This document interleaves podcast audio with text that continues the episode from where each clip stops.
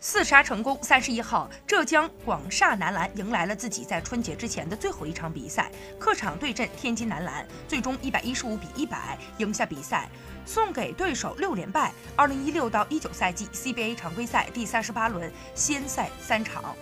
广厦客场轻取天津，送对手六连败的同时，也完成了赛季四杀天津。此役过后，双方共交手二十三次。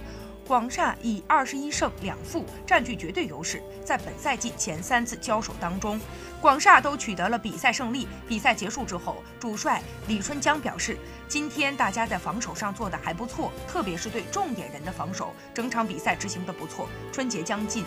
李春江也给大家拜了早年，感谢球迷对我们球队的支持和对 CBA 的支持，提前祝大家春节快乐。